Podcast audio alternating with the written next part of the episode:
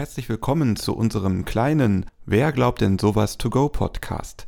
Der kurze, knackige Snack-Podcast, falls die Zeit mal nicht für die Gesamtepisode reicht. Wir wünschen dir viel Spaß. Christoph hat mir erzählt, dass du eigentlich vorher was anderes gemacht hast als die Fotografie. Wie bist du zur Fotografie gekommen? Meine Eltern sind beide kaufmännisch ausgebildet, natürlich einen kaufmännischen Beruf ergriffen. Äh, bin zur Bank gegangen, habe dort meine Ausbildung gemacht und äh, habe das über viele Jahre auch gemacht, unterbrochen von dem Studium an verschiedensten äh, Standorten und habe äh, mich über viele Jahre auch in diesem Beruf sehr, sehr wohl gefühlt. Es hat sehr, sehr viel Spaß gemacht. Ähm, aber wie das so im Leben ist, der, der Mensch verändert sich, aber auch die Arbeit verändert sich und das Umfeld äh, mit seinen Anforderungen verändert sich, ähm, so dass ich dann ja für mich irgendwann gemerkt habe, dass, dass in meinem Leben was anderes anders werden muss, was, was den Beruf angeht. Weil äh, es hat zwar Spaß gemacht, aber nur unter bestimmten Parametern oder im bestimmten eng gefassten Umfeld. Aber in der Gesamtthematik ähm, hat mich, mich der Reiz in dem, in, dem, in dem Bankjob einfach verlassen. Und so bin ich dann über, ja, über ein paar Umstände eigentlich auch ein Stück weit zu meinem Glück gezwungen worden zu sagen, da musst, da musst du was anders tun.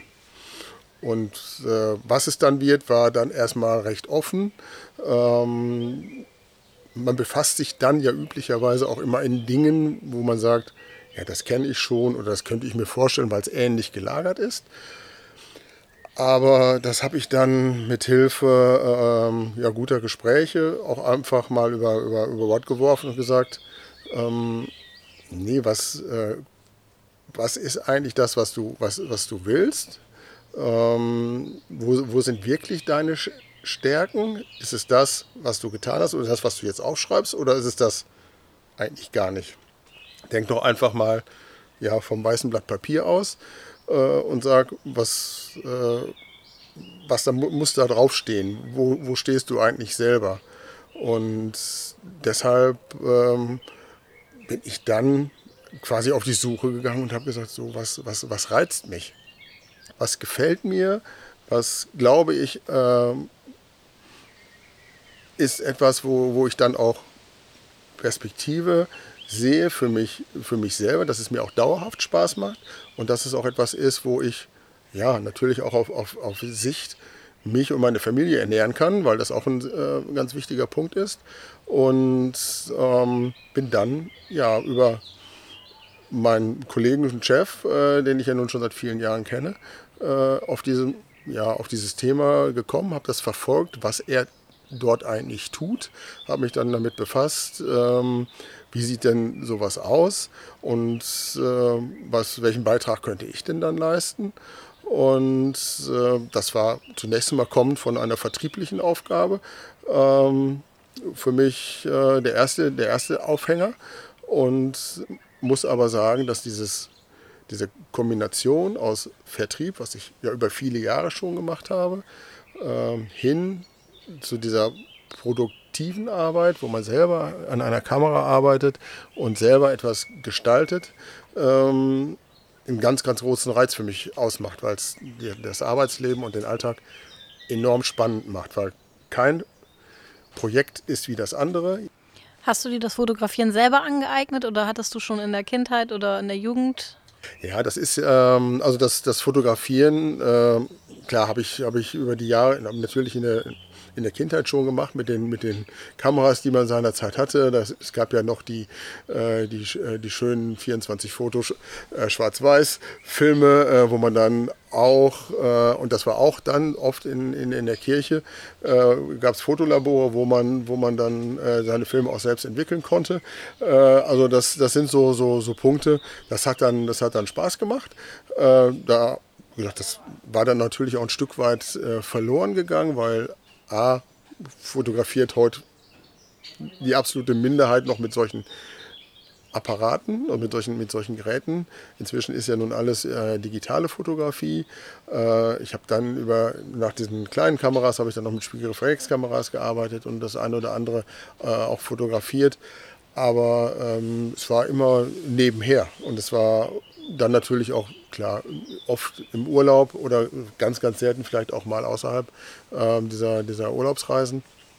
Aber ähm, ist kein Thema gewesen, wo ich gesagt hätte, da will ich meinen, ja, meinen Beruf finden oder das ist eine Berufung für mich, sondern das ist einfach nur entstanden daraus, dass ich gesagt habe, ähm, ich, ich finde diesen, diesen Reiz auch enorm äh, spannend aus dieser Vertriebsaufgabe ähm, für ein Gebiet, weil man, mein, mein Chef, mein Kollege sitzt in Ostfriesland. Ich bin für den Bereich hier in, in Bremen und umzu äh, zuständig. Und das ist einfach eine, eine reizvolle Aufgabe, obwohl ich, ja, obwohl ich einen Chef habe, quasi mein eigener Chef zu sein. Ähm, und das kann ich in diesem, in diesem Beruf ähm, wunderbar äh, ausleben, weil ähm, die Strukturen sind da mit zwei Personen natürlich deutlich einfacher als in großen Konzernen. Bereust du im Nachhinein, dass du den Schritt nicht schon früher gewagt hast? Nein. Ähm, ich bin der Meinung, ich kann die Zeit ja nicht zurückdrehen. Äh, ich hatte ja vorhin schon gesagt, es gibt ja auch Ding, äh, sag mal, der Punkt, wo ich jetzt bin. Im Nachhinein äh, würde ich sagen, ja, ich, man hätte es schon viel eher tun können.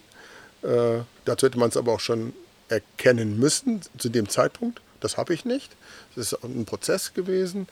Und ähm, ich bereue, bereue das nicht. Bin froh, dass es, dass es jetzt so ist, wie es ist.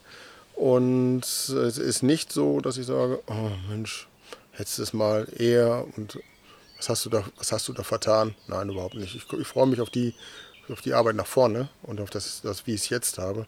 Ich weine da dem einen wie dem anderen nicht nach.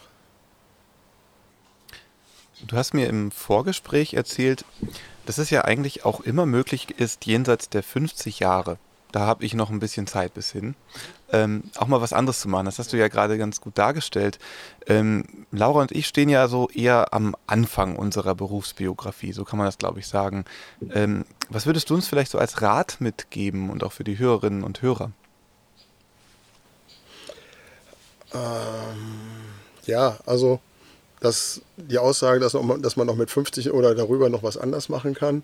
kann also ich persönlich bin der Meinung, dass sollte jeder irgendwo sich mal auf den Zettel schreiben, vielleicht auch ein Stück weit in die, in die Ecke legen. Das muss man nicht immer so präsent haben, weil es vielleicht sonst den, den Fokus ähm, auf das, was man jetzt tut, ähm, verwässert. Aber äh, ich bin der Meinung, ich sehe das bei meiner Tochter, die sich mit, mit 16 Jahren äh, jetzt anfängt, Gedanken darüber zu machen, welchen Beruf soll sie wählen, welches Praktikum sollen sie wählen aber immer auch so mit, diesem, mit dieser Idee, mm, das muss es dann fürs ganze Leben sein. Es muss perfekt sein. Und ähm, das ist etwas, wo ich zu mir sage, nein, äh, es soll jetzt perfekt sein für, für den Moment, wo du sagst, ich treffe jetzt eine Entscheidung und ähm, Entscheidung trifft man in, ja, im, im, im Jetzt und da müssen sie, sag mal, den, den Überlegungen einfach standhalten. Und dann ähm, wird dann an der Stelle dann auch nicht mehr nachgekartet, wenn man später feststellt, es war vielleicht die falsche Entscheidung, weil in dem Moment habe ich sie bewusst getroffen. Das Bewusstsein für die Entscheidung ist, ist wichtig. Ähm, und zu sagen, das mache ich jetzt. Und das gilt für, für jeden, der, äh, der sich Gedanken darüber macht, welchen Beruf wähle ich, wie, wie, wie orientiere ich mich. Triff die Entscheidung jetzt. Ähm, du kannst sie später immer noch korrigieren. Die ist nicht in Steinen gemeißelt. Also ich finde das schlimm, wenn man, wenn man konsequent äh, oder Konsequenz so lebt, dass man sagt, das, was ich einmal gesagt habe, muss ich mein Leben lang auch so durchhalten. Ich kann mich auch selber korrigieren. Das finde ich, es wird, ja, es ist mal in der Generation meiner Eltern eher als, als Schwäche interpretiert. Äh, das tut man nicht. Äh, das äh, das gibt es nicht. Und was du machst, dafür entscheidest du dich. Und das ist auch ein Leben lang. Äh, das versuche ich meiner Tochter äh, oder meine Frau und ich versuchen unserer Tochter das so nahezulegen, dass sie, dass sie von diesem Gedanken ein Stück weit wegkommt, ähm, ohne ihr zu sagen, du kannst alles tun, weil das, man, man braucht ein Stück weit Orientierung, äh, auch bei diesen Themen. Das ähm, ist ganz wichtig. Und ähm, ihr aber trotzdem die, die Freiheit zu vermitteln, zu sagen, weißt du was, entscheide dich jetzt, das ist, wenn es dich interessiert, mach das. Du musst äh, nach dem vielleicht Abitur, was du, was du mal machst, dann nicht studieren, nur weil man das dann damit kann. Äh, du musst nicht die und die Ausbildung machen, weil, weil meine Frau und ich beide im kaufmännischen Bereich unterwegs gewesen sind. Du kannst Tischlerin werden oder, oder was auch immer handwerklich machen, aber du kannst später daraus auch noch was anderes tun. Und du kannst dich selber, wenn deine Lebenssituation das erfordert, auch immer wieder in Frage stellen oder sagen, das war bis dahin das Richtige für mich, aber jetzt brauche ich was anderes.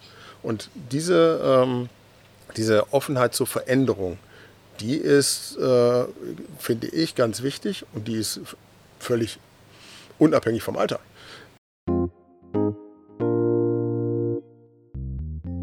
Wir waren neugierig auf Stefans Arbeit und haben ihn gefragt, ob er uns einmal kurz und knapp erklären kann, was er eigentlich genau macht.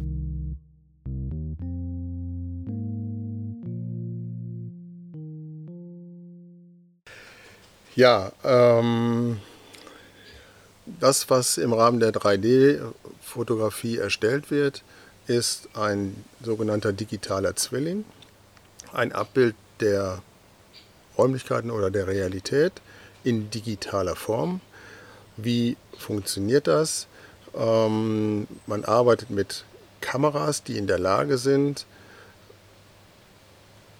A, 360-Grad-Aufnahmen zu erstellen und B, ähm, mit einer Tiefenfunktion, also mit einer Tiefenmessung über einen Laser in der Lage sind, auch dreidimensional Räume zu erfassen. Das sind so die beiden, beiden wesentlichen Punkte. Es geht darum, mh, mm, mal, den Rundumblick zu erfahren.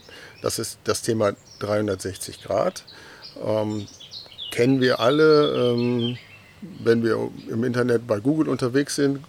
Also Google Street View ist etwas, was wir alle, was wir alle kennen und was äh, sehr populär ist, einfach weil wir es auch permanent sehen. Wenn wir eine Adresse im Internet suchen, äh, dann gucken, geben wir äh, Google ein und Google Maps und dann finden wir oft auch diese Fotos. Ähm, das ist aber dann ein 360-Grad-Rundgang, wo man dann durch den Schwenk der Kamera um die eigene Achse dann auch den Raum an dieser Stelle erfassen kann. Ähm, es hat aber keine Tiefenausprägung und dazu bedarf es dann halt spezieller Kameras, die dann einen bestimmten technischen Standards folgen und äh, mit diesen Kameras kann man dann ein dreidimensionales äh, Bild erzeugen äh, und den Raum wirklich, egal ob nun innen oder außen, auch erlebbar machen. Und ähm, das heißt, der Raum kann von dem Besucher dieses Rundgangs wirklich selbst beschritten werden. Das heißt, er kann auch die Position wählen, in der er den Raum betrachtet. Und das ist anders halt als bei zum Beispiel bei so einem 360 Grad Rundgang, wo bestimmte Punkte einfach definiert sind. Natürlich braucht man auch bestimmte Aufnahmepunkte für einen 3D-Rundgang, aber es hat eine andere Qualität, weil man viel, viel mehr Punkte äh, ähm, abgreift und dieses räumliche Erleben auch dann erst über diese, diese Tiefenfunktion erfährt. Und äh, diese, diese Möglichkeit, diesen Raum erlebbar zu machen, das äh, macht dann den Reiz aus, auch mal eine Stelle und eine Position einzunehmen, die man mit einem Google Street View Rundgang oder mit einem Video und mit einem einfachen Foto eben nicht erreicht, weil man sich da dem, ja, der Regie des Fotografen oder des, äh, des Filmemachers unterwirft. Und das ähm, hat dann eine bestimmte Statik, ähm, die, die ein 3D-Rundgang eben ausweitet. Das ist das Spannende, wo, äh, wo man wo es Kamera gibt, Kameras gibt, die diese, diese, diese Fähigkeiten haben. Die ähm, setzen wir dann ein, um dem Kunden, wie mal, einen solchen 3D-Rundgang an die Hand zu geben, damit er ähm, seine Räumlichkeiten nach außen zeigen kann. Ob das nun äh, ähm, werblich ist für eine Gastronomie oder ob das ähm, für, ein, ja, für, ein, für ein Museum ist, was einen Anreiz liefert, ähm, einfach auch Besucher zu gewinnen oder ob es für eine Kirche ist. Ja, die, es gibt da verschiedene Kameras, die, die, das leisten, die auch verschiedene Systeme äh, dann im Hintergrund haben. Wir äh, arbeiten mit einem amerikanischen System, Matterport, äh, die vor Jahren mal äh, Kameras zu diesem Thema selbst entworfen und konzipiert haben und dazu eine App geschaffen haben, mit der sie aus diesem Bildmaterial ähm, Modelle schaffen, also diese 3D-Modelle schaffen, mit denen dann äh, der Raum visualisiert werden kann.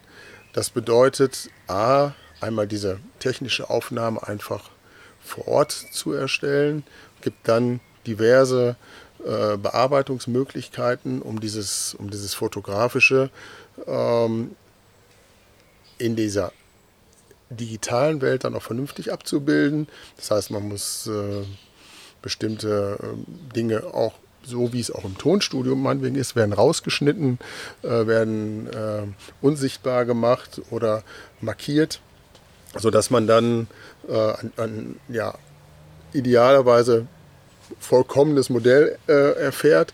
Ähm, unterm Strich zeigt dieses Modell aber alles das, was, man, was das menschliche Auge halt auch sieht. Wir liefern noch zusätzliche Informationen.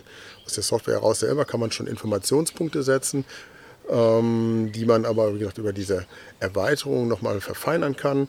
Man kann da Menüs ähm, mit in diese äh, Präsentation einbauen. Diese Menüs bieten dann die Möglichkeit, weitere Informationen zu liefern. Ah, meinetwegen über die Kontaktdaten, über die Personen, die dort, die dort äh, aktiv sind in dieser, in dieser Einrichtung.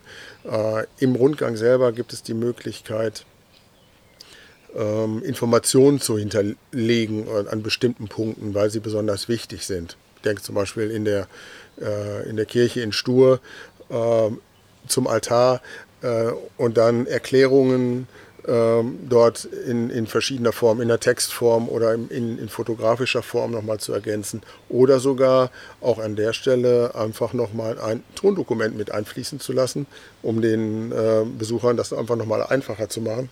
Die Idee, das so umzusetzen, fand ich von Pastor Vetter echt, echt toll und super äh, im, in, in, der Anwendung für äh, die äh, ähm, ja, Mitglieder der Gemeinde, das so anzubieten. Und das ähm, ja, hat, hat, hat auch wieder eine besondere Note in, dem, in der Arbeit, weil so hat es auch noch kein anderer praktiziert.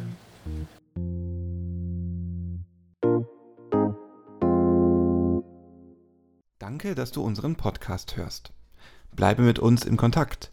Folge unserem Instagram-Account Wer glaubt denn sowas? Dort erhältst du alle neuen Infos und kannst mit uns ins Gespräch kommen. Bewerte uns bei Spotify oder Apple Podcast. Teile die Folge in deinen Social Media Netzwerken. Erzähle deinen Freundinnen und Freunden davon, deiner Familie oder deinen Nachbarinnen und Nachbarn. Nutze eine Podcast-App auf deinem Smartphone und abonniere unseren Podcast. Dann kannst du nichts verpassen. Bei Fragen kannst du dich gerne bei uns melden. Alle Infos erhältst du auch in den Show Notes. Wir freuen uns, dass du dabei bist und unsere Arbeit unterstützt. In einigen Tagen erscheint dann der nächste Teil unseres To-Go-Podcasts. Wir wünschen dir eine gute Zeit. Bis dahin, tschüss.